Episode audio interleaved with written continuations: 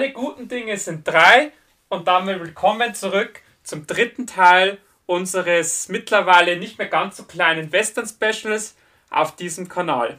Es ist wieder Montag und wie letzte Woche ja kurzfristig angekündigt, haben wir die Western-Wochen einfach nochmal verlängert, um einen kleinen Abschluss dieses wunderbaren Genres hinzubekommen.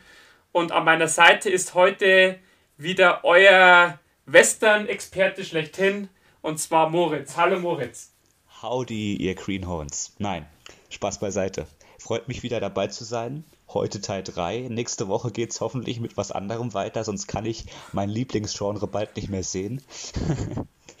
und ja, äh, freut mich erstmal, dass ihr wieder eingeschaltet habt und ich freue mich auf diesen Talk.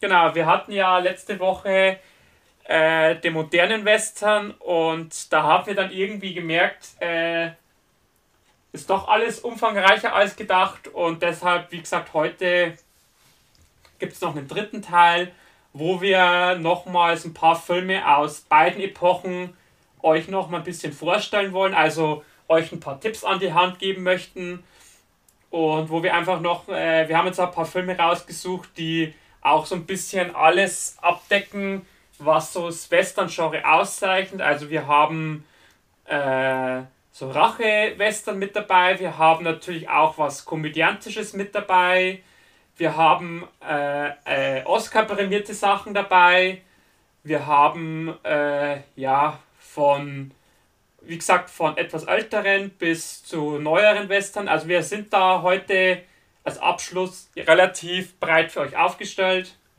Und wie gesagt, äh, die, diejenigen, die ja letzte Woche zugehört haben, äh, da haben wir ja schon ein paar Filme angeteasert, um was es heute gehen wird. Und die werden wir jetzt dann heute, ich sage jetzt mal so in den nächsten ja, 45, 50 Minuten, vielleicht auch ein bisschen länger, werden wir da jetzt euch noch ein bisschen was vorstellen. Wenn wir uns nicht wieder verquatschen. Was so oft passiert bei uns. Und ich glaube auch, wir können uns heute diese Frage, was hast du zuletzt gesehen, sparen, weil bei mir war es ein Western.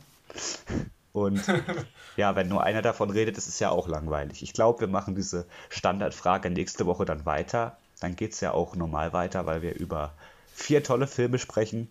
Ich weiß nicht, ob du die Namen jetzt schon nennen willst oder erst am Ende, damit ihr alle schön dranbleiben. Ja, das machen wir ganz klassisch am Ende. Äh, ich glaube, das ist auch was, was wir jetzt wahrscheinlich zukünftig immer machen werden, dass wir Ende des Podcasts oder der Folge immer euch einen Ausblick auf die nächste Woche geben, was euch da erwartet, damit ihr euch dann schon ein bisschen darauf vorbereiten könnt. Und freuen könnt. Äh, und schon, genau, dass natürlich auch schon eine gewisse Vorfreude entsteht. Und dass vielleicht der ein oder andere, wenn es sich da für den Film interessiert oder den kennt, vielleicht nochmal reingucken kann oder nochmal oder den Film einfach mal vorab schon gucken möchte, um da vielleicht dann schon ein bisschen zu wissen, um was wir da überhaupt quatschen. Genau. Und so als Ergänzung, ihr könnt auch gerne Martin auf Instagram schreiben oder in die Kommentare, wenn ihr Themen habt oder wenn ihr euren Senf dazugeben wollt zu einem Film, den wir hier besprechen. Ähm, wir versuchen alles zu beantworten. Genau, und wir versuchen auch äh, auf, auf Anregungen oder auf Ideen einzugehen, im Gegensatz zu gewissen anderen Personen, die einfach was ankündigen und nicht machen. Wir, wenn wir was ankündigen, wir machen es auch. Du kannst es nicht lassen.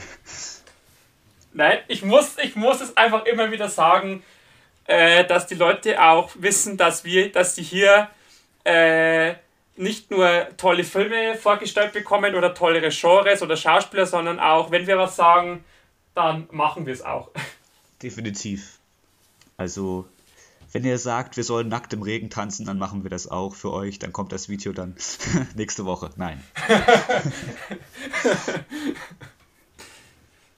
ja, also wie gesagt, ja, ich, ich, ich, ich muss es einfach immer wieder betonen, weil wenn ich mir so andere Kanäle angucke auf YouTube, da oder ja, meistens ist ja YouTube, da stelle ich halt immer wieder fest, dass da Sachen angekündigt werden, die dann gar nicht kommen, aus irgendwelchen Gründen oder nicht mehr kommen oder wieder weg sind. Und also, die, also alles, was wir auch aufnehmen, bleibt auch hier bestehen, weil wir schämen uns für nichts.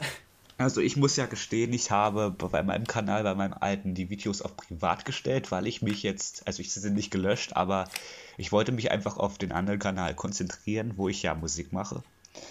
Und trotzdem ist es mir aufgefallen bei einem anderen YouTuber, dass der fast wöchentlich, würde ich schon sagen, oder monatlich, ich will am nicht so hart sein, äh, Videos löscht. Und ja, das ist schon nicht so schön, aber das nur am Rande.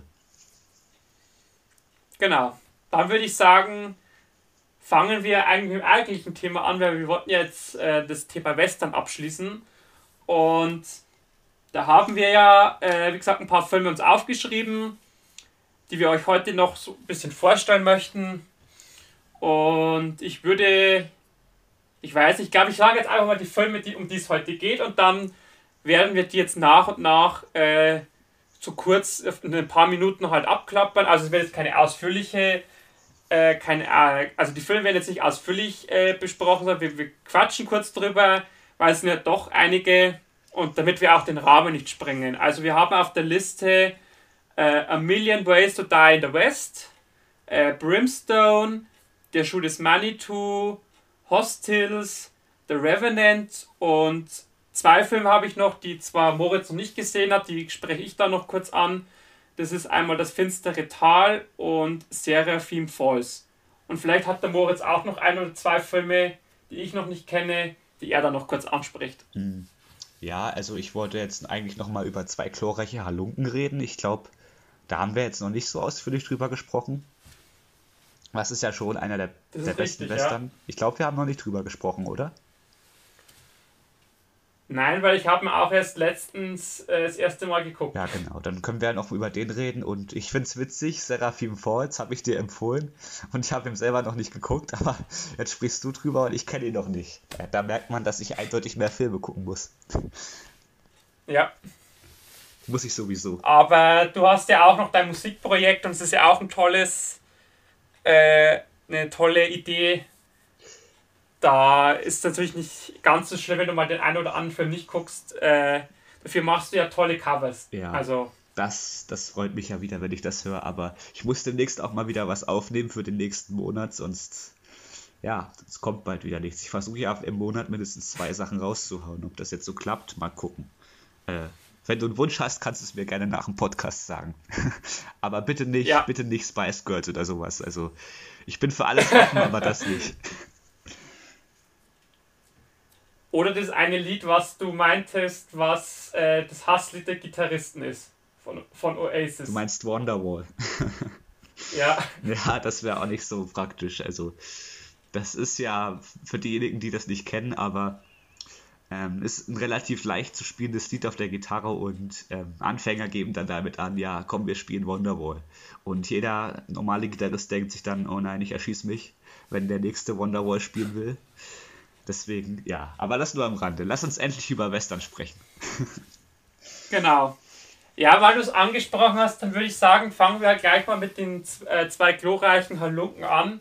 Gerne. Äh, ist ja, gilt ja als der beste Film der Dollerei, ist ja eine, ist eine Trilogie aus den 60er Jahren mit zum Beispiel Clint Eastwood in der Hauptrolle als umherreisender äh, Schütze, der sag mal, mehr oder weniger auf der Seite des äh, Gesetzes ist, würde ich jetzt mal so sagen. ja, mehr oder weniger. Ähm, und ist auch, glaube ich, von diesen drei Filmen der, der die längste Laufzeit hat, oder?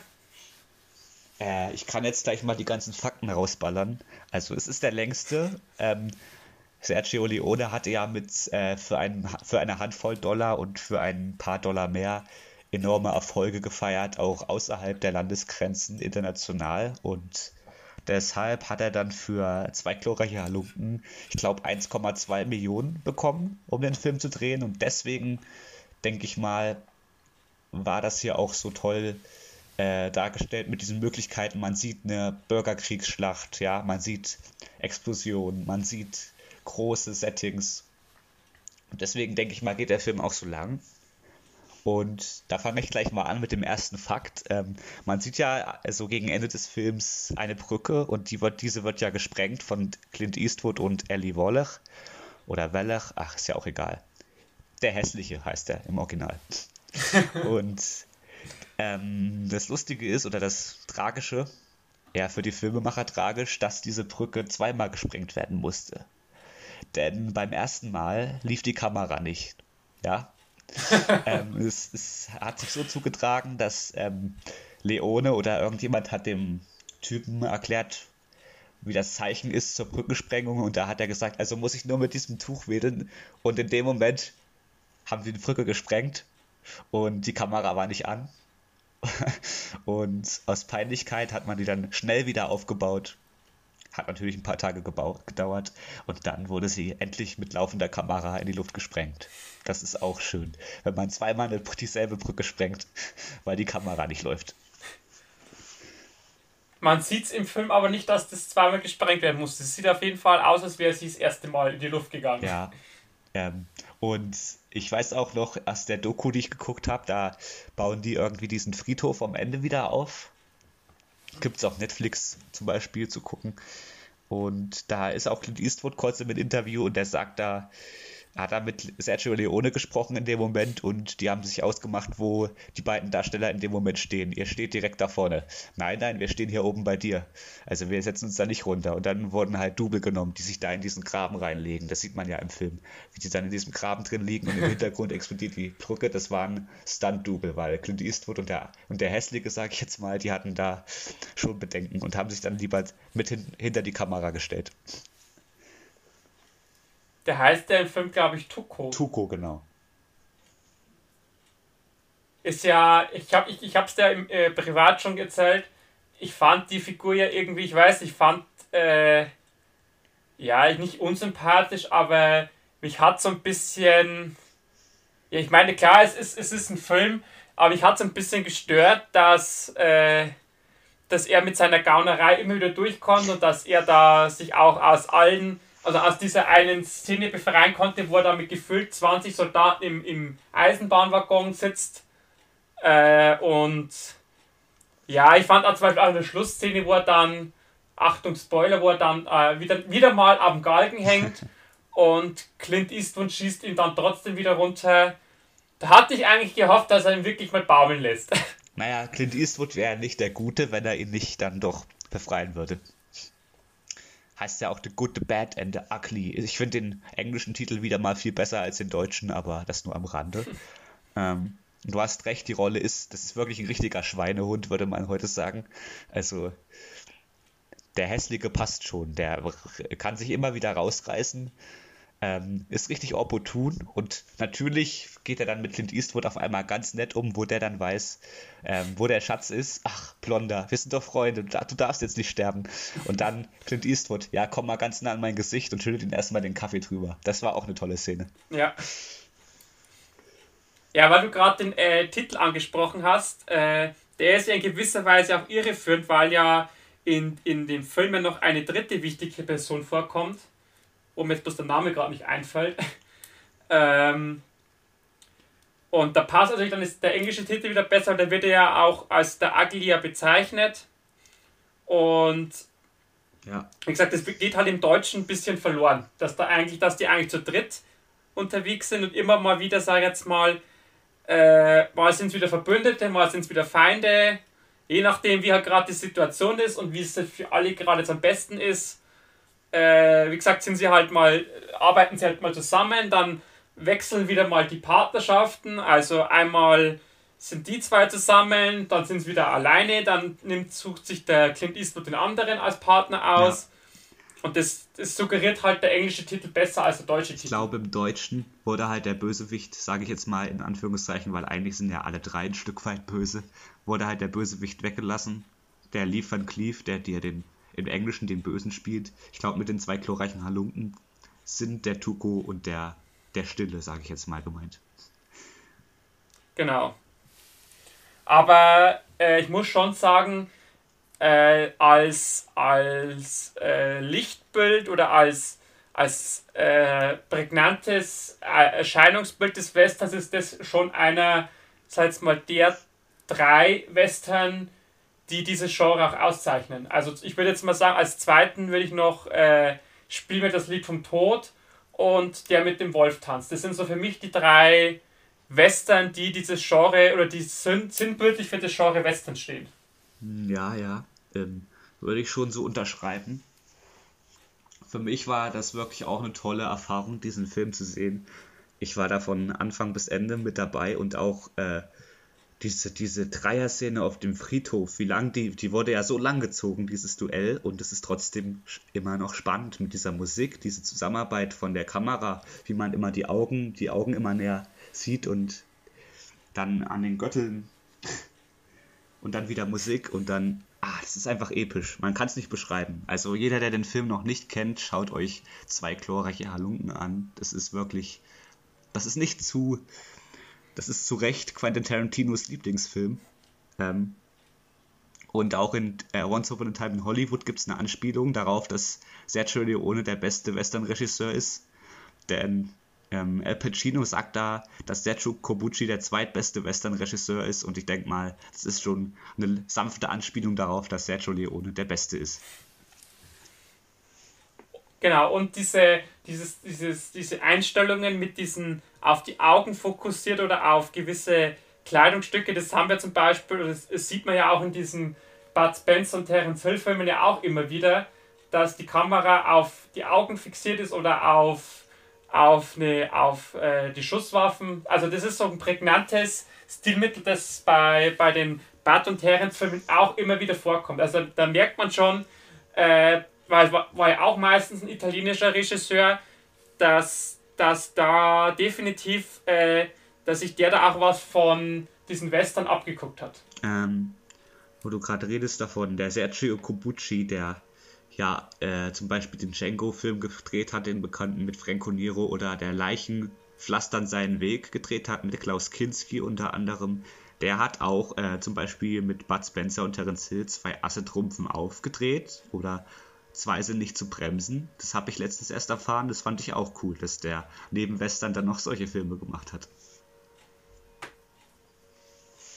Ja, also wie gesagt, das ist alles irgendwo miteinander verwoben oder äh, der eine guckt sich da was zum anderen ab und äh, also ich, ich finde es ja auch immer wieder spannend, wenn man dann so ein bisschen recherchiert über den einen oder anderen Film oder Darsteller, was halt da immer wieder so, was man halt wieder rausfindet, äh, wo der halt alles mitspielte oder wo Regisseur mit dabei war oder wo sich der eine vom anderen was abgeguckt hat. Ähm, und das glaube ich ist ja auch was, äh, was äh, andere Genres auch oftmals beim Western insgesamt ein bisschen abkupfern oder sich abschauen.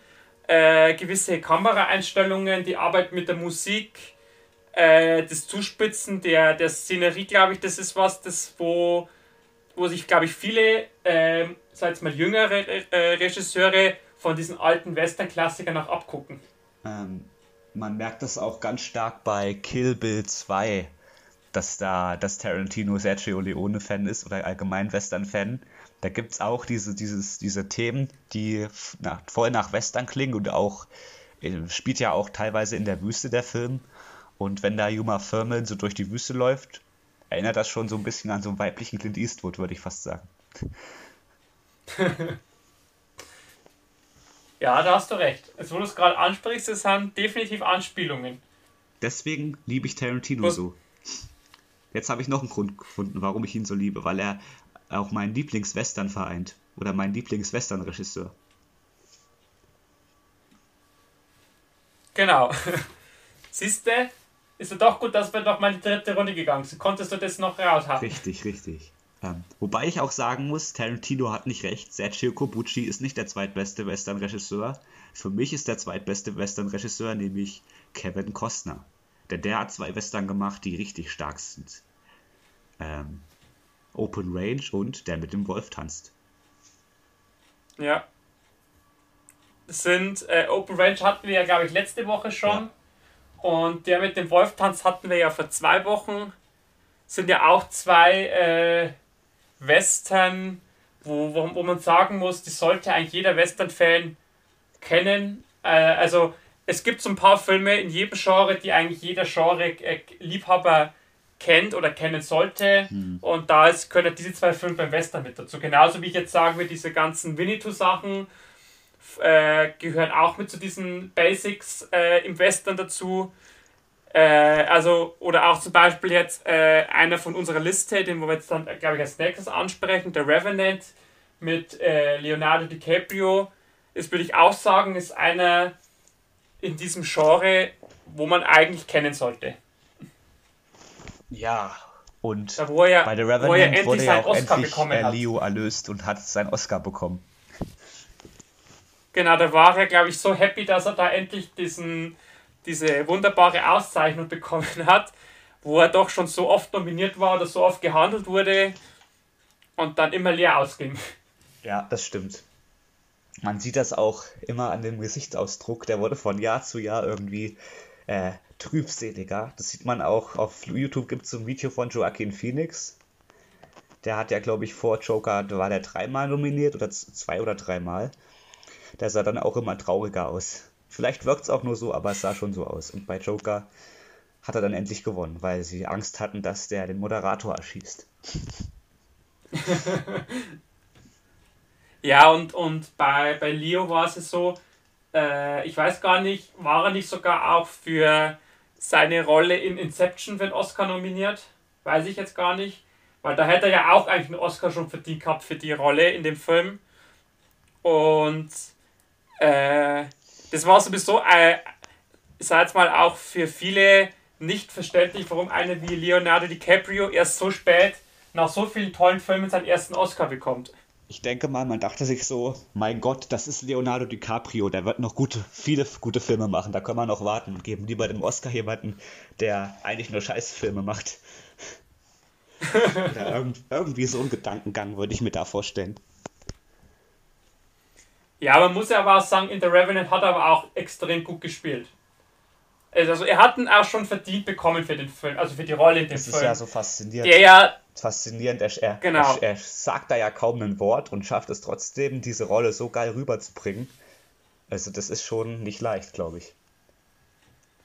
Ja, man muss ja auch sagen, The Revenant ist jetzt nicht dieser klassische Western, äh, sondern spielt ja auch in, in den verschneiten Bergen. Ich weiß gar nicht, welcher Bundesstaat das ist, aber ich würde mal sagen, relativ nördlich, weil da auch ja Bären vorkommen. Ja. Ähm, und also ich muss auch sagen, bei The Revenant, was jetzt bei mir hängen geblieben ist, ist diese Szene, wo er mit dem Bär kämpft. Hm. Wir haben natürlich auch wieder das klassische Rachemotiv drin, wie in so ziemlich jedem Western. Ähm, mir bleibt noch diese Art, genau. diese, diese Eröffnungsszene, die ist auch immer wieder richtig geil, wo sie da auf der Jagd sind und man sieht diesen, diesen Hirsch oder dieses Reh war, war das, glaube ich. Und die pirschen sich so langsam ran und dann diese große Kampfszene mit den Indianern. Schon allein diese Kameraarbeit. Da sitzt so ein Indianer in den Bäumen, die Kamera schwenkt so hoch, schwenkt so wieder runter. Ja, das war schon göttlich. Also, da gibt es viele Szenen, wo ich mich gerne dran zurückerinnere.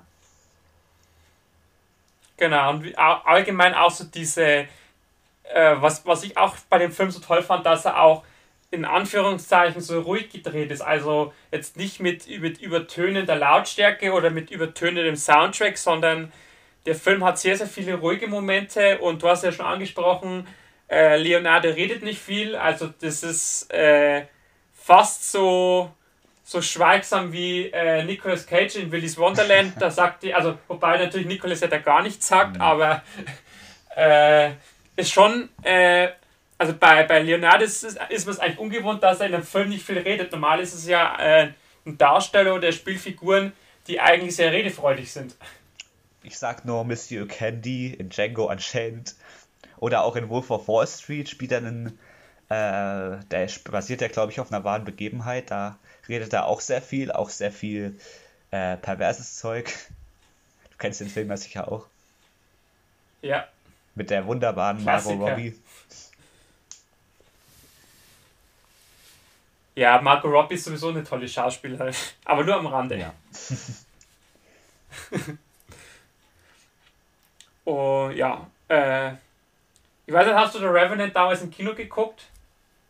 Ähm, nee, leider nicht. Ich habe den dann auf Blu-ray mir geholt und war aber trotzdem sehr begeistert. Ich denke mal, im Kino ist es nochmal ein geileres Gefühl. Da gibt es ja auch, jetzt erinnere ich mich gerade wieder an diese Szene, wo er mit diesem Pferd diesen Abhang runterreitet und da runterstürzt. Das ist auch schon ähm, einfach ein cineastischer Genuss, denke ich mal. Wo er es auch, dass dieses Pferd dann aushöhlt, das erinnert an Star Wars, wo sich Luke Skywalker in dieses Fellvieh da oder dieses, was auch immer es ist, Eiskänguru, wo er sich da einhüllt in dieses Ding da. Und Hugh Class, wie Leonardo DiCaprio da heißt, hüllt sich da in dieses Pferd ein, was auch sehr gewöhnungsbedürftig ist auf der Kamera. Oder auch, wo er sich dann mit diesem Indianer diesen Büffel teilt. Und die, ich weiß nicht, was es war, das Herz, die Leber, irgendwas gibt er dann ihm und er beißt da erstmal richtig kräftig rein. Richtig lecker roh. Fleisch, mm, yummy. Ja, die Szene erinnert mich an ein Bild, was ich habe von einem Bekannten mit Marshmallows. ja, ich weiß, worauf du da weißt, welches Bild ich meine. Das äh, hat mich da sehr an dieses Bild erinnert. Obwohl, ähm, ich glaube, das mit den Marshmallows, das war noch gefräßiger als Hugh Class, der da mehrere Tage nicht zu essen bekommen hat. Ja. Es war auf jeden Fall schöner anzusehen. ja, stimmt. Äh, ja, hast du sonst noch was zu The Revenant? Äh, irgendwas, was man, was man noch zu dem Film sagen könnte? Für alle, die den jetzt noch nicht kennen. Das ist einfach. Die vielleicht jetzt noch so einen allerletzten Punkt brauchen ah, als Überzeugung. Wenn das, das, was wir gesagt haben, nicht schon überzeugend genug war. Ich wollte jetzt einfach so als, als äh, Abschluss noch sagen, das ist einfach ein modernes Meisterwerk. Es ist ein moderner Western, der wirklich mit alten Vertretern mithalten kann.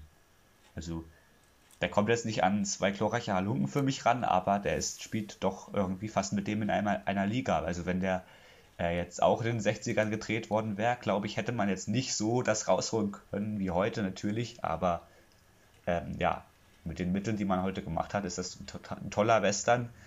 Und es ist auch nicht so auf Mainstream gemacht, wie man vielleicht vermutet hätte. Es ist ein ruhiger Film. Ein Film, wo man auch Sitzfleisch braucht, der aber trotzdem sehr spannend ist. Genau, Sitzfleisch, was nicht jeder hat. Obwohl man es bei manchen Personen doch meinen sollte, dass sie etwas mehr Fleisch haben.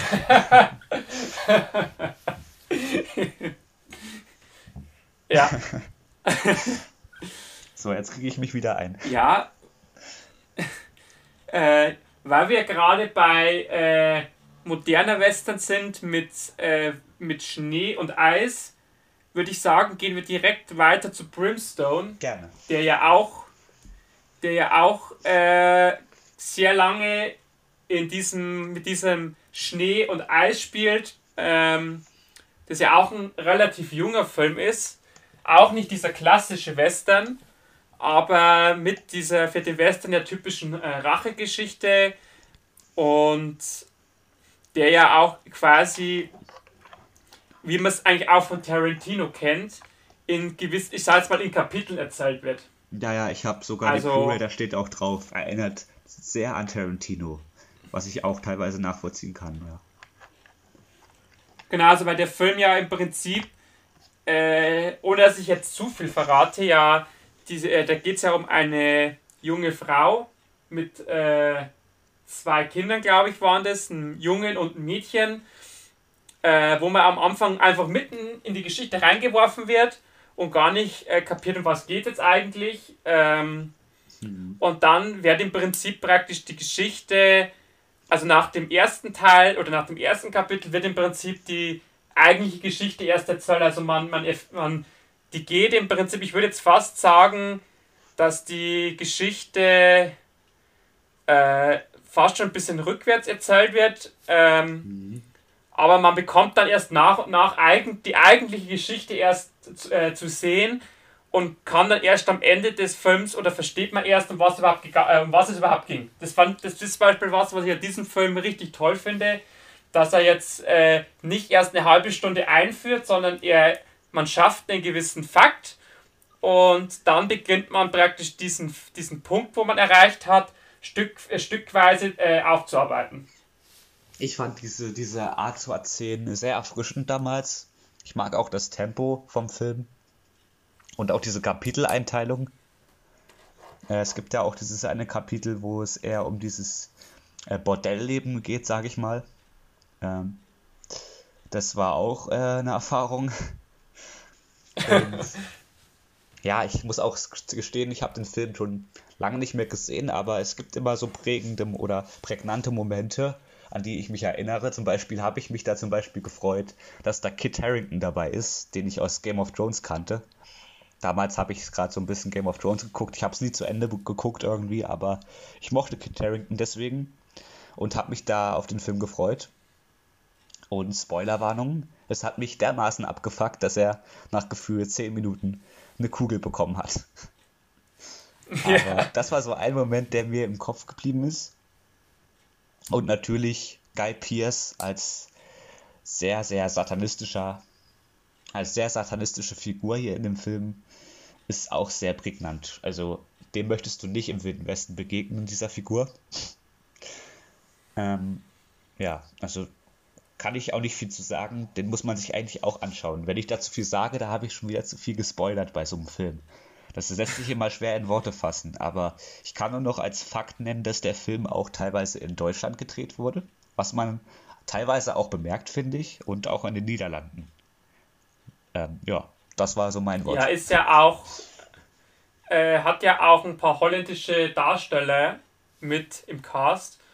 Und äh, noch zu Kit Harrington, seine Rolle war jetzt nicht besonders, äh, also jetzt nicht zu vergleichen mit der Rolle, die er jetzt in Game of Thrones hat. Ja. Also ich muss das fast sagen, die Rolle ist fast ein bisschen, äh, wie soll ich jetzt sagen, äh, ich will jetzt nicht sagen dämlich, aber er kommt halt, äh, äh, er gibt sich halt selber als äh, einen starken Mann und dann versagt ihm im, im wichtigsten Moment versagt ihm dann die Nerven und stelle sich an wie der erste Mensch, sage ich jetzt mal. Da dachte ich mir schon, äh, von Kit Harrington, seine Rollen ist vielleicht was anderes gewohnt. Ähm, aber ich glaube, es ist, äh, es ist ja auch nur eine, Neben, äh, eine Nebenrolle, was er hat. Jetzt wäre ich schon fast wie Peter im Stopp dann. ähm, und ja, ich glaube auch, dass er dass vielleicht auch gar keine Zeit für eine größere Rolle hatte, weil er ja zu der Zeit äh, auch ja Game of Thrones gedreht hat. Und ähm, da kannst du, glaube ich, nicht, wenn du so eine bekannte große Serie drehst, auch nebenbei noch einen Langfilm drehen. Also ähm, es war auf jeden Fall ganz nett, dass er da dabei war. Ähm, so für, glaube ich, 10, 15 Minuten, was er da was er zu sehen war. Ähm, aber du hast schon auch Guy Pierce angesprochen als äh, total abgefuckten äh, Priester oder Geistlichen. Ja. Äh, da ist mir zum Beispiel eine Szene so im Kopf geblieben, wie er da seiner äh, Filmfrau dieses, sag mal, sehr seltsame Ding in den Mund gesteckt hat oder sie schweigsam gemacht hat damit.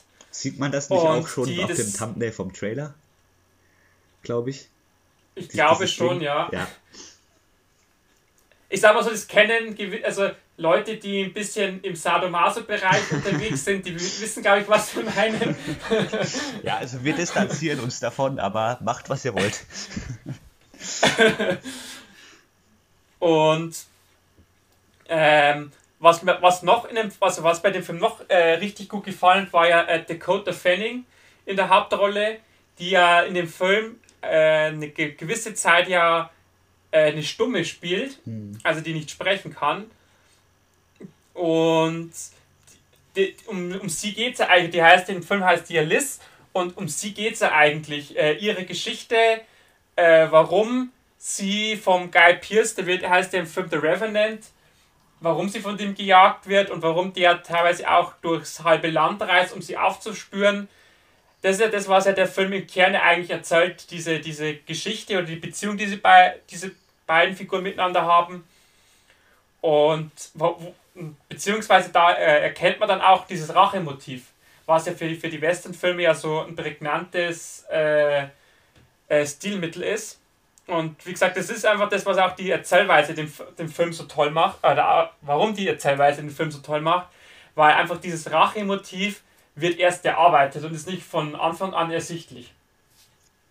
Ja, da muss man wirklich dranbleiben, um dann ist das so eine schöne Auflösung dann am Ende, wo man sich denkt, ach so, ach so, okay. Ja doch, das macht den Film jetzt wirklich sehr cool. Ähm, war ein geiler Film. Habe ich mir wirklich auch so am Ende gedacht. Den wirst du bestimmt noch mehr als einmal schauen. Auf jeden Fall. Natürlich mit ein bisschen Abstand. Ja. Ähm, weil man natürlich, wenn man jetzt einen Film in, in relativ kurzer Zeit hintereinander guckt, äh, da einfach eine gewisse Magie verloren geht. Außer es ist ein Film mit Lucy Hell, die kann ich mir natürlich jeden Tag angucken. Oder Bud Spencer. Oder einen Bud und Terence Film, genau. Da wird die Magie nie verfliegen, aber, aber bei anderen Filmen, da muss man schon oft mal so ein halbes, dreiviertel Jahr einfach mal dazwischen legen und sich den vielleicht nochmal angucken, weil man natürlich dann auch nicht mehr jedes Detail im Kopf hat. Man hat vielleicht auch die Grundstory im Kopf, aber man hat halt das ein oder andere Detail, was man vielleicht nochmal neu entdeckt. Und habe ich mir auf jeden Fall schon auf meine Liste gesetzt, wenn ich mir wieder fürs Heimkino was besorgt, dass ich mir den dann auch hole. Das ist toll. Weil ich einfach, äh, wie gesagt, einfach dieses ganze Zusammenspiel dieser Figuren toll fand, auch die Geschichte. Und weil es einfach so ein richtig kleiner, arthausiger Western-Film ist, oder halt moderner Western, der zeigt, dass einfach aus diesem Genre noch so viel rauszuholen ist. Ich habe den damals auch zufällig diesen Trailer auf YouTube gesehen, dachte mir, mein Gott, was hat denn die da im Gesicht? Und ich wusste nicht, dass es ein Western ist. Ich habe mir dann diesen Trailer angeguckt und dachte mir, oh, das ist ein moderner Western. Oh, cool, okay. Den werde ich mir mal anschauen. Aber der kam ja nirgendwo im Kino. Bei uns jedenfalls nicht. Und dann habe ich mit den habe ich da heiß auf diese Blu-ray gewartet und wurde auch nicht enttäuscht. Und ich habe den jetzt auch mehr als ein Jahr bestimmt nicht gesehen und erinnere mich nur ein bisschen an die Grundstory und deshalb äh, denke ich, werde ich den demnächst nochmal schauen und dann werde ich erstmal mit den Western etwas mich reduzieren und dann andere Filme schauen.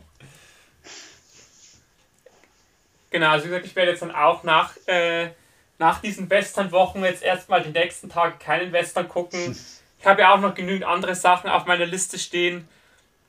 Ähm, ich möchte jetzt auch ähm, wieder ein bisschen vermehrt auch Serien gucken, dass ich da mal wieder alles abarbeite, weil meine Liste mit Serien wird auch immer länger. Da habe ich ja jetzt schon begonnen mit dieser DC-Serie auf Prime, mit dem Swamp Thing, die zu gucken. Wo du gerade Serien auch, sagst. Es gibt zwei tolle Western-Serien.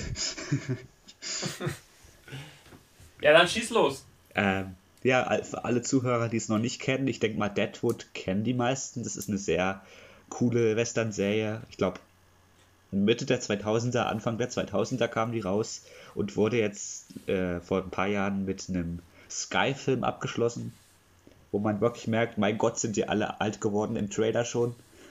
Äh, ich habe den noch nicht gesehen persönlich. Ich muss auch noch äh, eine Staffel von Deadwood gucken, damit ich den Film dann schauen kann als Abschluss. Ähm, aber ich finde es trotzdem schön, dass es da einen würdigen Abschluss gab mit so einem Film und man jetzt nicht einfach alles offen gelassen hat.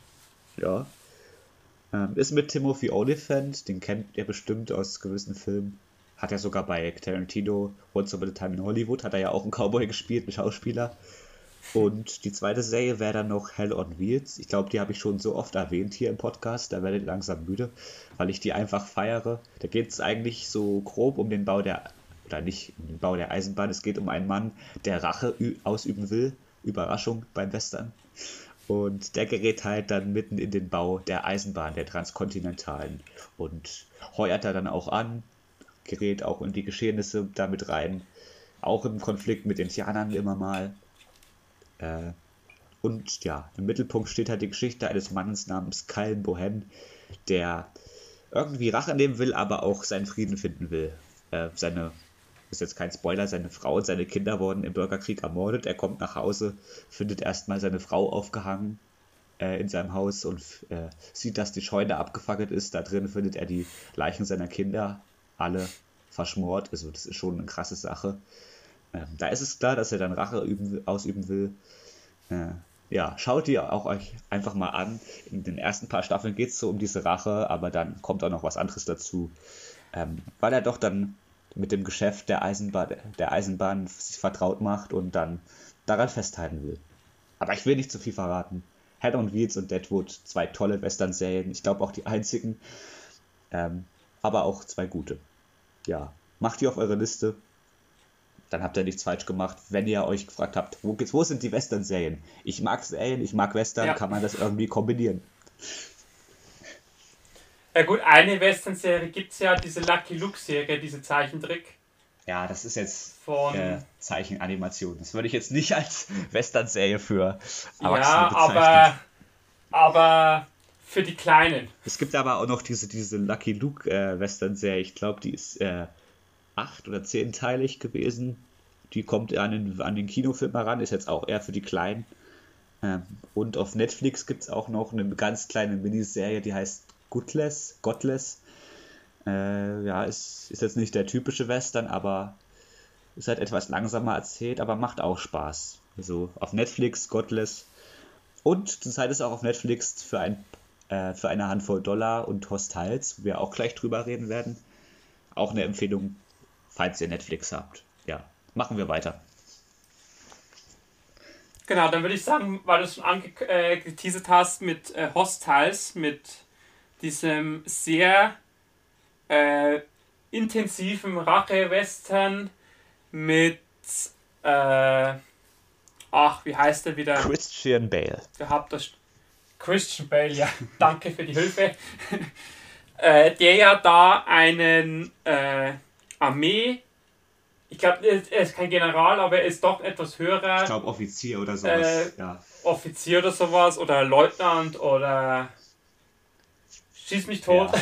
Wir wissen, was der ja praktisch, äh, der da praktisch auf eine sehr lange Reise geht mit ein paar anderen Soldaten und der praktisch auf dieser Reise, was er da macht, da muss er, glaube ich, einen Gefangenen überstellen, wenn ich, wenn ich mich recht erinnere. Nee, ähm, und also die, die, der Ausgangspunkt, Entschuldigung für die Unterbrechung, aber also er muss da, also er muss jetzt nicht unbedingt, das ist schon sein Befehl, aber es ist jetzt nicht, dass er einen Gefangenen überbringen muss. Er, der, der Häuptling der Gefangenen in Tiana ist irgendwie todkrank und hat den Wunsch, in seinen, seinem Heimat oder seinem alten Dorf zu gehen. Oder zumindest dem Standort in dieses Tal da.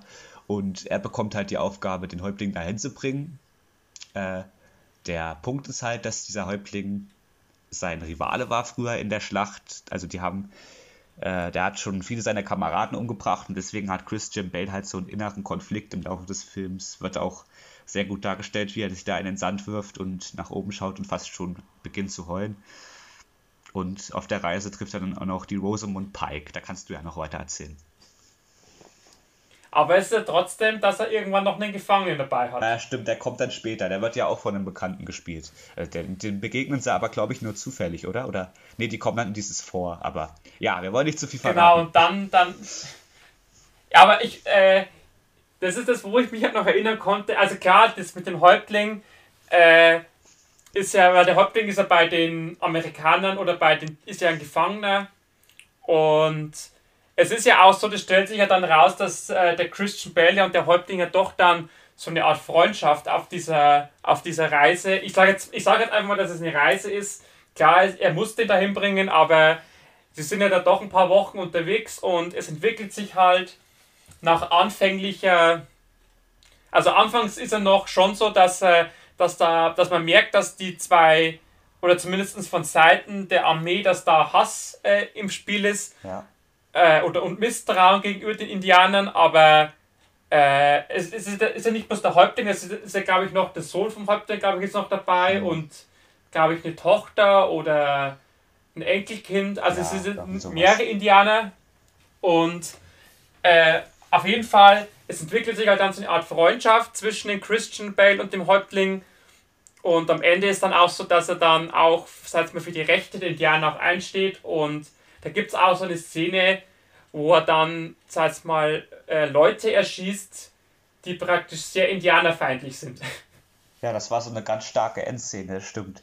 Kommt, kommt ja auch schon im Trailer so eine Szene vor mit Rosamund Pike, die ein Gewehr auf diesen Typen richtet und sie, er sagt dann, sie werden eh nicht schießen. Dann hört man den Schuss und der Trailer ist vorbei. Das war schon, das war schon ein cooler Moment im Trailer. Aber die Rosamund Pike, glaube ich, treffen es zufällig unterwegs. Das ist ja. Ja, genau. Die ist ja eigentlich gar nicht. Äh, äh, oder gehört ja gar nicht dem, dem Trupp an, sondern die, die gabeln sie ja, sag ich jetzt mal, unterwegs auf. Und die begleitet dann im Prinzip diesen Tross bis zum Ende dann im Prinzip. Und mhm.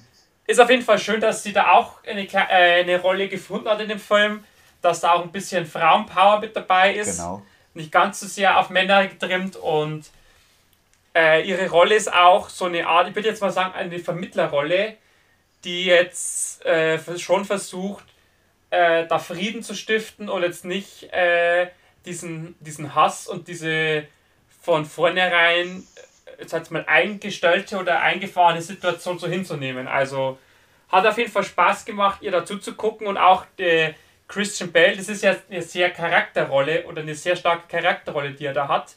Mhm. Ähm, wo er auch zeigt, dass er auch solche Rollen spielen kann. Also nicht so diese, nicht nur diese, ich sage jetzt mal, standardmäßigen Actionrollen, sondern er kann auch einen Charakter spielen, der innerlich äh, gespalten ist und der auch eine gewisse Wandlung durchziehen kann. Und das hat mir sehr viel Spaß bereitet. Also du meinst jetzt, Film. er kann nicht nur in Filmen spielen, die Peters Filmbrauerei gerne guckt, sondern auch in, in richtig starken Filmen. Richtig. ja, man. Du hast es treffend erkannt. Der Film beginnt ja auch mit einer tollen Szene, oder was heißt toll, einer tragischen Szene für Rosamund Pike. Der Grund, dass sie, sie gaben sie ja mitten in der Wildnis eigentlich auf, weil die Indianer brennen ja das Haus von ihr äh, nieder und töten die Familie. Was ja auch wieder dann ein typisches Western-Thema ist, Konflikt, Indianer, weißer Mann. Aber ich fand es dann trotzdem schön, wie dann Christian Bale und Wes Study, der hier übrigens wieder mal großartig einen Indianer spielt. Ich glaube, der spielt in, der mit dem Wolf tanzt schon mit. Der spielt, glaube ich, in jedem Western ist er der Indianer Nummer 1, weil der einfach ein richtig toller Schauspieler ist, ein äh, äh, Ureinwohner, Schauspieler, wie sagt man das? Er ist halt original Indianer. Und ein gebürtiger. Ein Ur, ja, genau. Ähm, und ich finde es auch toll, wie man sich dann trotzdem diese Feindsinn äh, Feindseligkeiten Indianer, weißer Mann West we weglässt und dann Christian Bale und West da die in den Rollen bemerken, ja, die, der ist doch gar nicht so blöd, der Gegenüber, wir können gut miteinander auskommen. Ja, wir haben beide Fehler gemacht, aber im Herzen sind wir doch gleich und wollen dasselbe.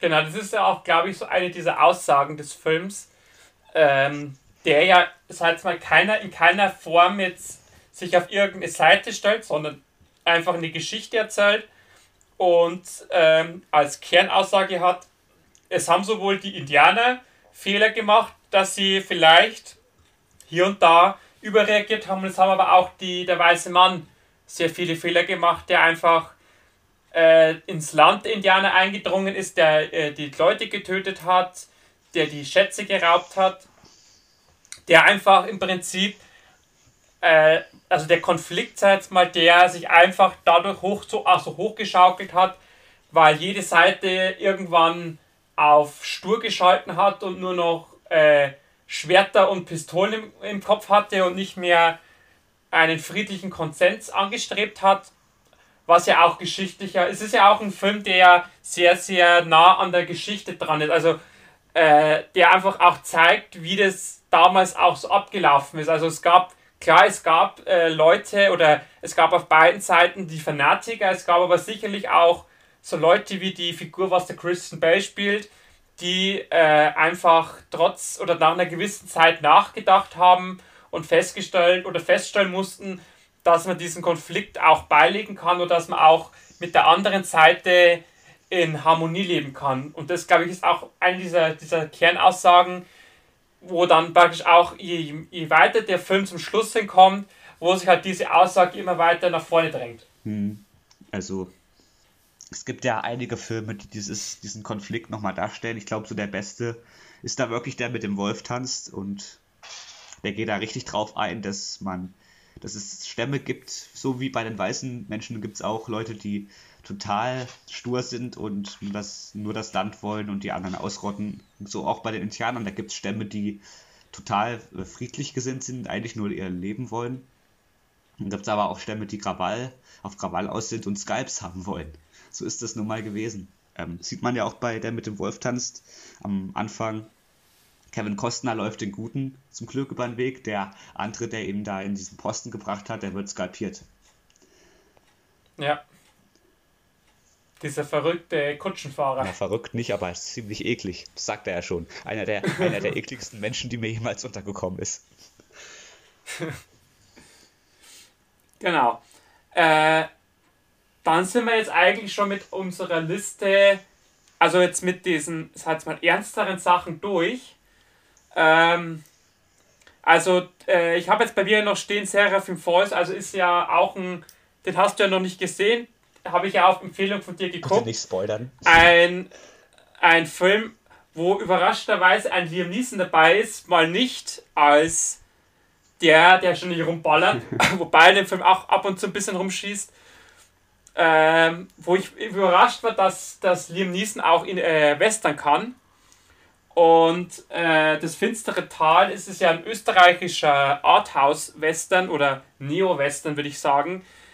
Der zeigt, dass man auch in Europa, in Österreich, äh, Western drehen kann in den verschneiten Alpen, äh, wo es jetzt einfach nicht also das Klassische geht, äh, mit Wüste, mit Cowboys, sondern einfach fast wie bei, vom, vom Stil her fast wie der Revenant, einfach so, ein, so eine, in der Wildnis, in den Bergen mit ein paar Hütten, wo es halt auch um dieses Thema Rache geht und wo man halt einfach, äh, wo einfach die Geschichte im, im Mittelpunkt steht und jetzt nicht so unbedingt so diese, dieses, äh, das alles draußen herum, sondern der, also ich soll jetzt sagen, nicht das Szenenbild steht im Mittelpunkt, sondern einfach die Geschichte. Und das ist das, was ich bei dem Film auch so toll fand. Ähm, habe ich ja auch schon in meinem, in einem Podcast, wie ich über österreichische Filme gequatscht habe, habe ich ja den Film auch schon drin gehabt.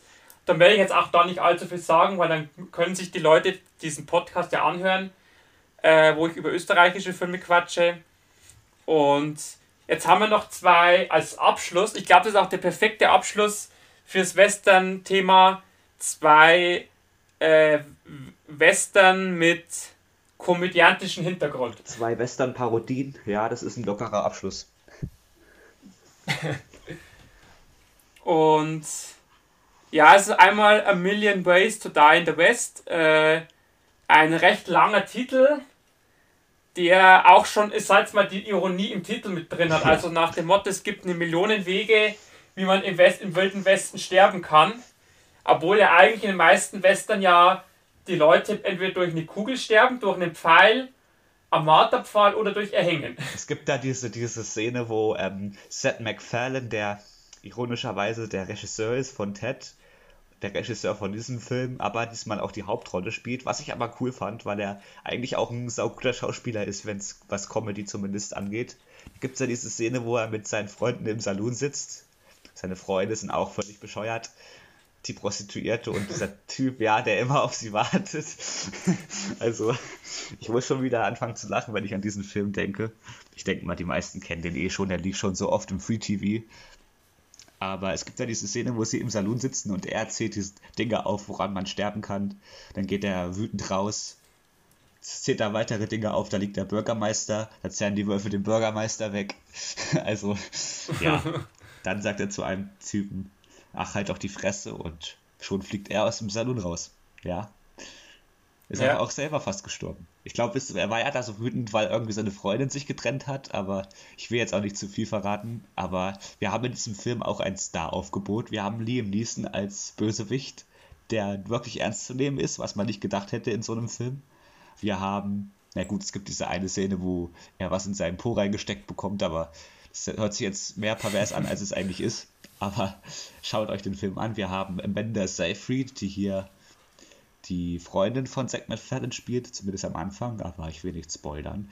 Dann haben wir Barney Stinson, ähm, ich meine natürlich nie Patrick Harris, ja. als sehr lustigen Gesellen mit Schnurrbart. Wir haben Janice Farron natürlich noch als tolle Frauenrolle, wirklich eine tolle äh, Frauenrolle hier in so einem Film, die auch mal wieder beweist, Frauen können auch Western. Und wenn es nur eine Parodie ist. Ja,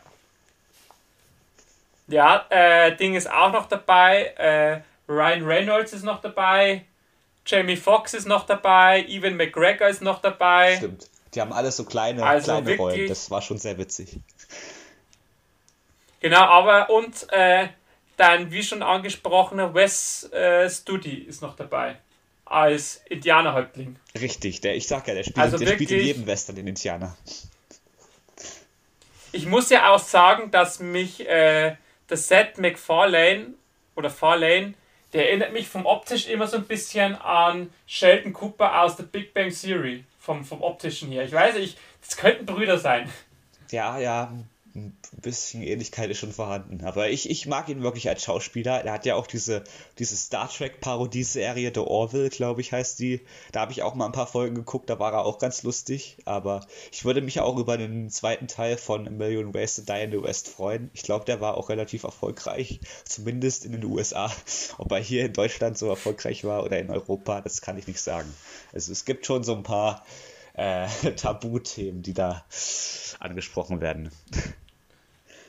Und man merkt, dass äh, äh, bei, bei Seth MacFarlane, dass er auch sich immer wieder die gleichen Leute reinholt, weil ja auch äh, der eine aus Ted mitspielt, der Giovanni Ripsi oder Ribisi, den man ja auch aus Ted kennt, der hat ja da auch eine Rolle in dem Film. Der spielt auch immer die, die krankesten Typen in Ted. Spielt er diesen komischen Typen, der immer so komisch mit seinem Saftpäckchen tanzt.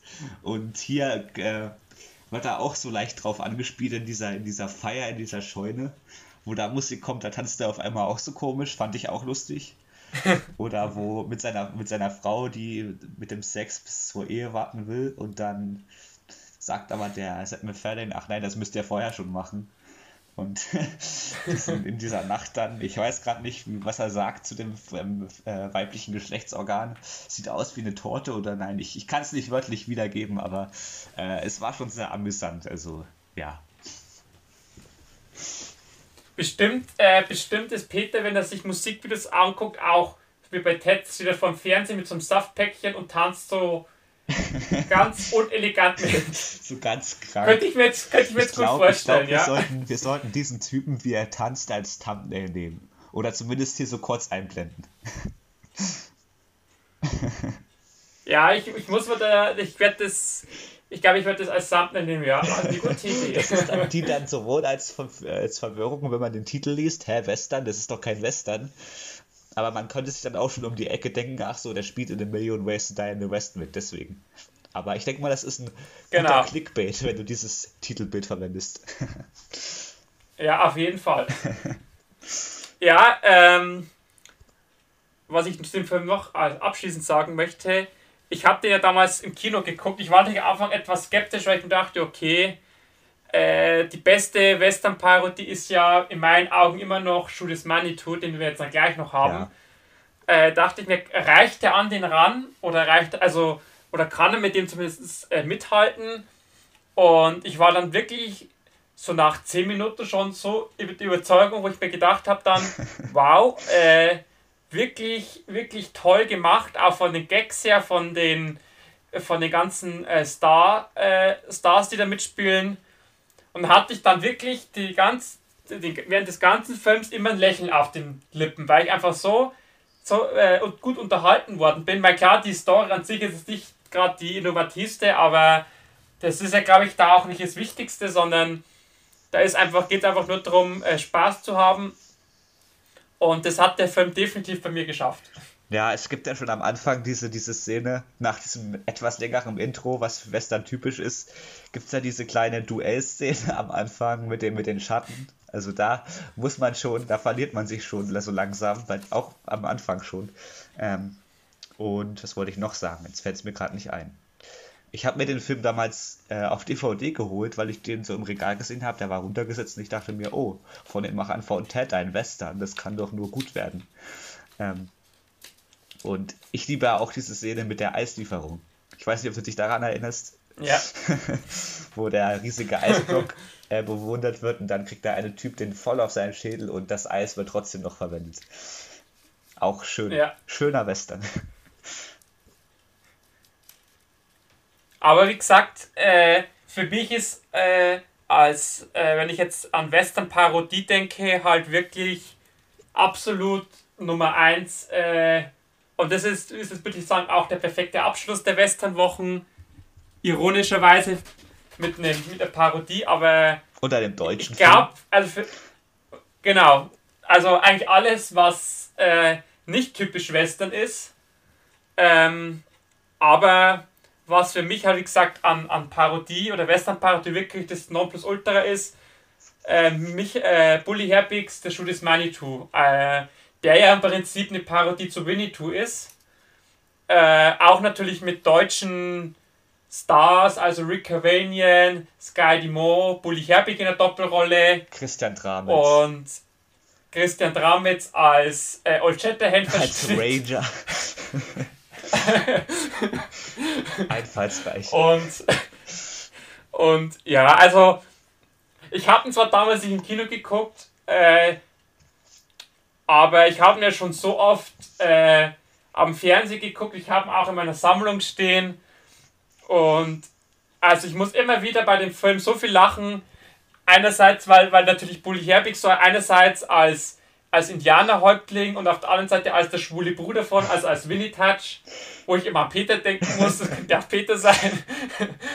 äh, aber, aber so ein, ein, ein lustiger Film, äh, der trotz alledem, obwohl er so viel blöde Line hat, äh, noch eine, eine halbwegs ernstzunehmende Geschichte erzählt. Das, was ich ja an dem Film auch so bewundere, dass er nicht zu oder dass er überhaupt nicht in die Blödelei abdriftet, sondern einfach trotzdem noch im Kern eine, eine Geschichte erzählt, wo zwei äh, Freunde, Schrägstrich Blutsbrüder, äh, gegen das Böse kämpfen und versuchen müssen oder versuchen wollen, den Bösen aufzuhalten, der ja von Sky Demore gespielt wird. Und einfach auch mit den ganzen Nebendarstellern, mit diesem einen Griechen da, den Dimitros oder Dimitri oder wie er ja. heißt, mit diesem Esel da, der, der praktisch äh, immer eine Anspielung aufs NASA-Programm, der sich praktisch äh, wie seine zwölf anderen Brüder oder Vorfahren vom Zug überfahren lässt. Und ja, also wirklich ich glaube, den Film kennt auch jeder. Es ist ja auch einer, glaube ich, der erfolgreichsten deutschen Filme aller Zeiten. Aber ja, einfach ein Gag jagt den nächsten. Also, ich glaube, es ist so der erfolgreichste Richtig. Kinofilm fast gewesen, wenn ich mich nicht irre. Genau, und einfach, äh, wie gesagt, ein Gag jagt den nächsten. Und also ich habe jetzt mal kurz nachgeguckt. Äh, der hat 11,7 Millionen Kinobesucher. Ich glaube, der war, ich glaub, der, war der erfolgreichste, oder? ist, äh, ja, er ist, er ist nicht, glaube ich, nicht ganz der erfolgreichste, aber er ist unter den erfolgreichsten mit dabei, okay. ja. Ähm, Und, ja, also was also ich, ich zu dem Film jetzt sagen kann, ich erinnere mich immer wieder gerne an diese Tanzszene von Sky Mond mit der Super Perforator Werbung. Und ich erinnere mich auch immer gerne an diesen Spruch von äh, Wenn du touch, Jacqueline muss kotzen. Ähm, das, das, sind so ganz äh, prägnante Sätze aus diesem Film, die mir im Gedächtnis geblieben sind. Auch wo sie sich gegenseitig diese Blutsbruderschaft unterschreiben wollen und er erstmal ausspinnst du, wo er ihn schneidet. Also, ja, was will man da ja, noch dann besser hauen sie sich die Schädel ein. ähm, ich finde es auch toll, dass äh, Buddy Herbig sich hier daran getraut hat an das Western-Genre. Es gab es ja vorher, glaube ich, so noch gar nicht. So eine richtige Western-Parodie.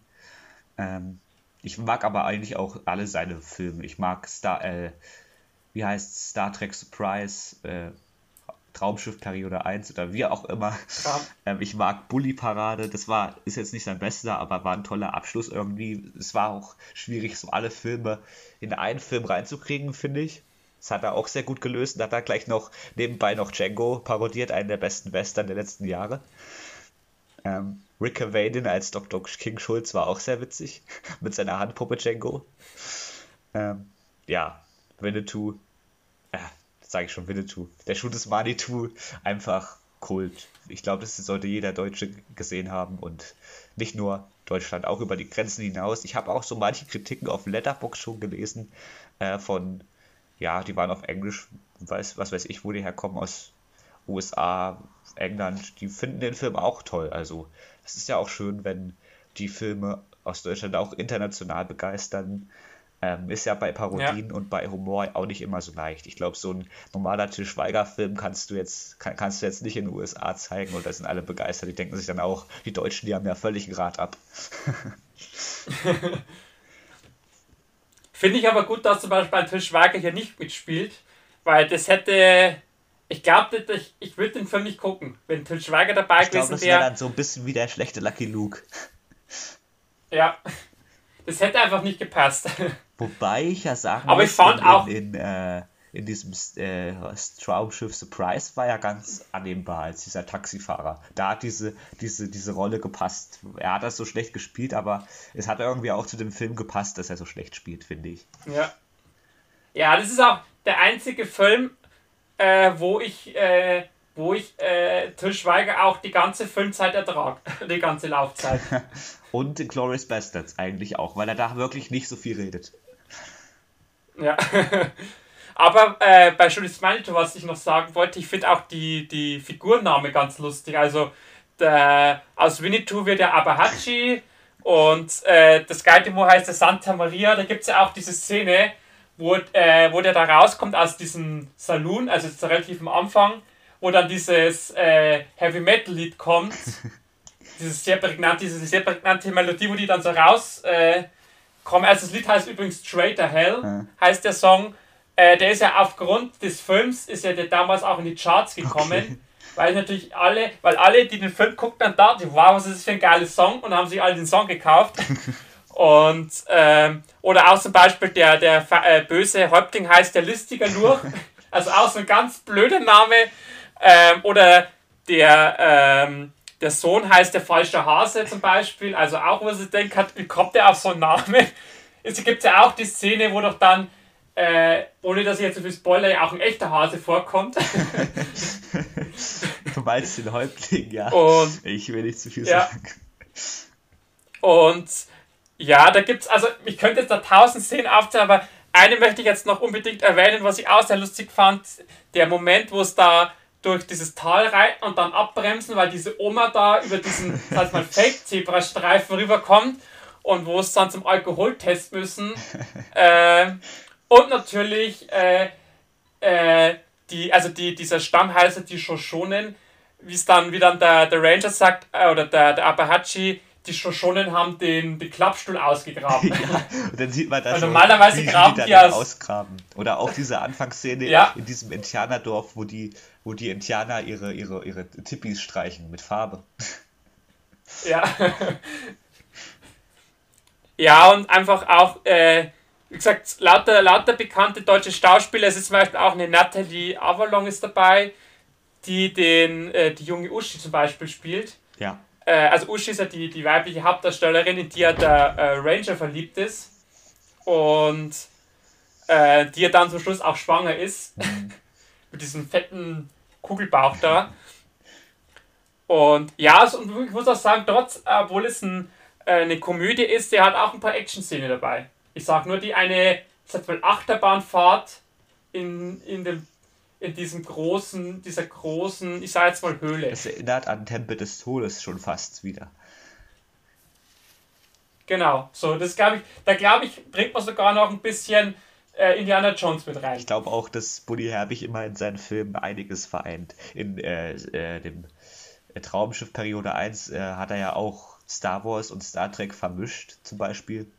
Das schafft man ja auch nicht so leicht. Und Western kommt ja auch mit vor. Genau, genau. Also, ja.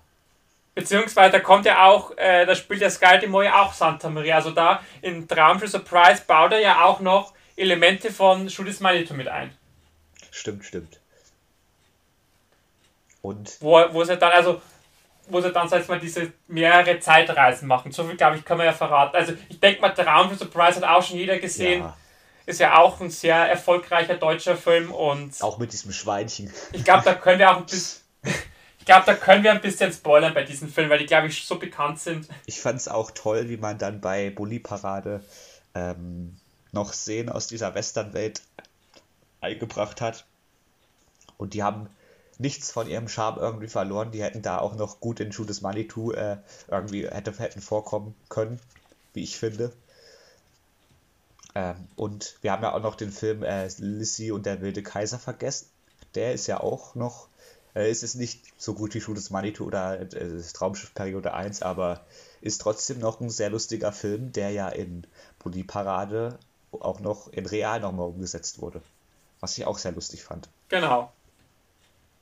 Richtig, das, äh, äh, das ist, darum finde ich zum Beispiel auch Bully Parade auch wenn jetzt vielleicht nicht der allerbeste Ding war, äh, ich, ich kenne ja die Serie, die fand ja ganz, fand ich ja wirklich lustig. Mhm. Ich fand es aber wirklich bei Bully Parade einfach nochmal schön, dass er einfach nochmal alle, äh, also dass er nicht nur die Figuren von der Bully Parade eingebaut hat, sondern dass er einfach die ganzen Filme nochmal eingebaut hat. Ähm, auch wenn mich jetzt dieser, dieser Frauenplanet, der war jetzt ein bisschen zu krass. Also jetzt, was heißt krass, aber ja, dann doch, bis diese Geschichte hat mir dann doch nicht ganz so gefallen, aber die im Wilden Westen, die war schon toll. Und Lissy und der Wilde Kaiser und der Wilde Westen, das war eigentlich so mein Highlight des Films. Ja. Damit sind wir jetzt eigentlich schon wieder beim deutschen Film angekommen. Aber eins möchte ich jetzt noch sagen zu Julius Manitou. Das ist aber nur bei der Extra Large Version. Äh, da ist ja gleich am Anfang der Vater vom Abanat oder Abahachi, der graue Star. Da muss ich jetzt immer an dich denken. Du als Rockstar, als alter Rockstar auf der Bühne, alle jubeln dir zu. Äh, und dann wirst du dich in die Menge stürzt. Also, das ist dann ist es nicht was, was dir passiert, aber, aber das ist so das Ding, da denke ich dann immer fix. So in 30 Jahren ist es der Moritz.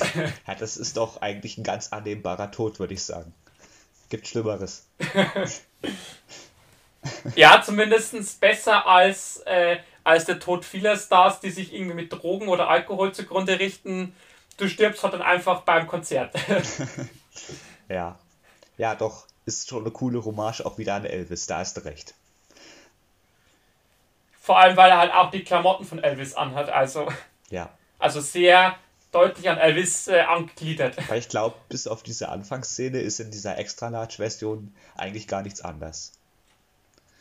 Nee, das ist nur diese Anfangsszene, die einfach, äh, da wo einfach, sag mal, die Vorgeschichte halt so von Abahachi und Winnetouch äh, erzählt wird. Und das Winnetouch ist ja auch wieder so eine Anspielung, so eine, so eine Verniedlichung von seinem Namen. Darum ist er ja auch im Film, sage ich jetzt mal, dem männlichen Geschlecht eher zugeneigt als dem weiblichen.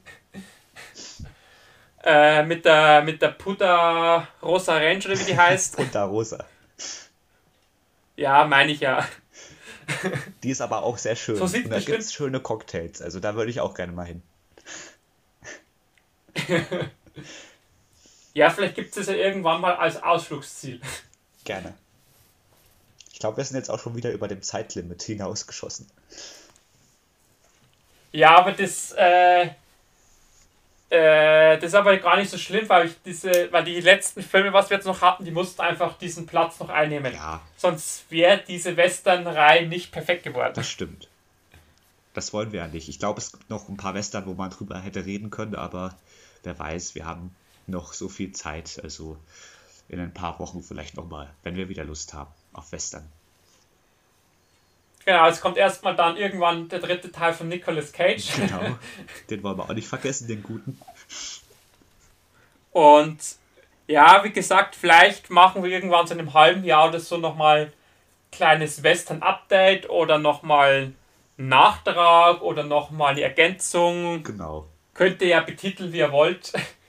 äh, oder einfach nochmal äh, ein Reboot oder nicht, nicht Reboot, aber einfach nochmal ja, nochmal so als kleines äh, Sonderspecial nochmal ein Western. Also äh, ist ja, wie gesagt, bei Nicholas machen wir auch noch einen dritten Teil. Und äh, genau, da würde ich jetzt fast schon sagen, wir machen jetzt noch die Ankündigung für nächste Woche. Genau.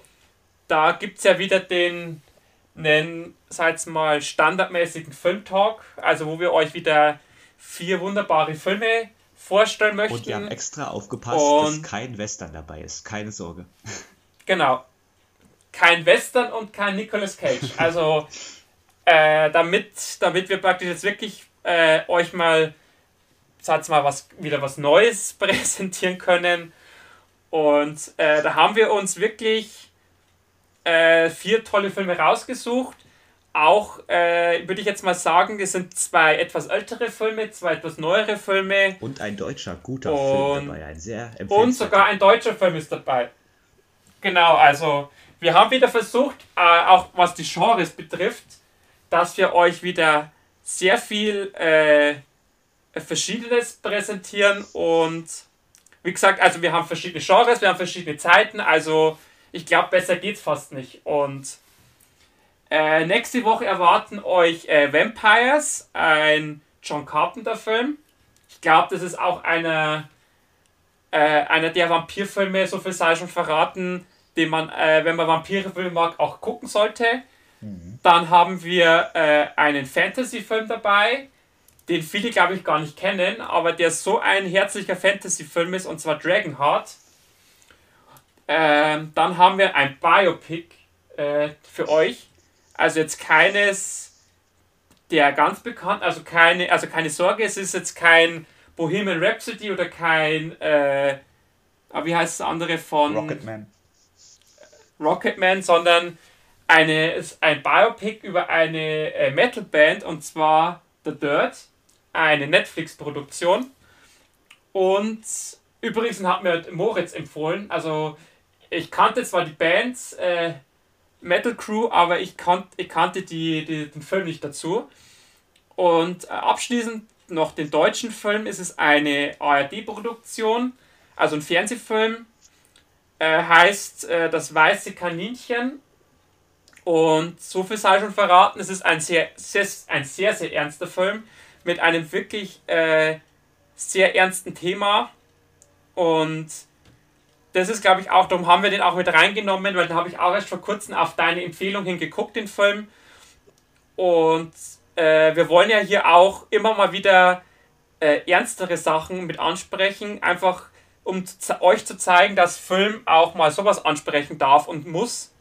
Und wie gesagt, deshalb gibt es dann das weiße Kaninchen. Also alle, die sich interessieren, können ja schon mal googeln. Gibt es auch äh, was in der Mediathek von ARD. Genau. Also braucht ihr kein Netflix oder Amazon-Abo, sondern einfach in die ARD-Mediathek. Die ist ja für alle frei zugänglich. Einfach die Rundfunkgebühren bezahlen, dann könnt ihr es gucken. die muss sowieso jeder bezahlen. Genau. Und wie gesagt, äh, The Dirt könnt ihr euch, wenn ihr möchtet, schon, äh, möchtet, schon auf Netflix angucken. Und die anderen zwei, ja, die gibt es sicherlich für relativ wenig Geld bei Prime. Genau. Ich weiß gar nicht, ob Vampire sogar bei Prime included ist, weiß ich jetzt gar nicht, aber die könnt ihr euch dann bei Prime äh, relativ günstig angucken oder es gibt ja noch andere Streaming-Dienste, wo ihr auch Filme gucken könnt. Äh, also für alle, die, die jetzt schon wissen möchten oder sich die Filme angucken möchten, die könnt ihr dann, wie gesagt, äh, schon mal vorab gucken oder einfach vorab schon mal einlesen. Genau. Und noch eine kleine Ankündigung, äh, weil ja der Podcast ja jetzt am Montag rauskommt. Äh, diesen Sonntag ist wieder Trashwatch angesagt, nachdem wir ja jetzt eine Woche Pause hatten. Mit einem, würde ich mal sagen, interessanten Film, den, den sich Moritz ausgesucht hat. Sogar über auf einen YouTube äh, schaubar, falls ihr mitgucken wollt. Auf YouTube gibt es den auch. Genau, da geht es um einen Killer-Pavian. nicht Peter. Äh, nein, es ist nicht Peter. Peter hat schon einen anderen Namen in der Geschichte. Und, und es ist auch nicht äh, der, der Affe, der Killer-Affe aus der Big Bang Theory. Also es ist nicht die Penny, die da zu sehen ist, sondern das glaube ich ist schon ein echter Affe. Und genau, den gibt es dann am Sonntag und Moritz hat es schon gesagt, der ist auf YouTube guckbar. Also könnt ihr sogar den Film, wenn ihr im Livestream dabei seid, auch gleich mitgucken mit uns. Und genau, das waren jetzt die Ankündigungen und ähm, genau, dann sind wir jetzt, wir sind ja auch schon wieder weit über die Zeit, sehe ich gerade. Äh, dann war es auch wieder diese Woche von uns. Äh, ich bedanke mich wieder allerherzlichst bei Moritz, äh, dass wir jetzt wieder mal eine tolle Special abschließen konnten, dass wir ein wunderbares Special auch behandelt haben und ich freue mich schon auf nächste Woche, wenn wir dann über diese vier wunderbaren Filme sprechen können. Ja, ich bedanke mich auch bei dir, freue mich auf nächste Woche und sag schon mal Tschüss. Wir sehen uns oder hören uns. Genau. Ich sag auch Tschüss an alle, danke fürs Reinhören und bis nächste Woche. Macht's es gut, bleibt gesund und haltet die Ohren steif. Ciao.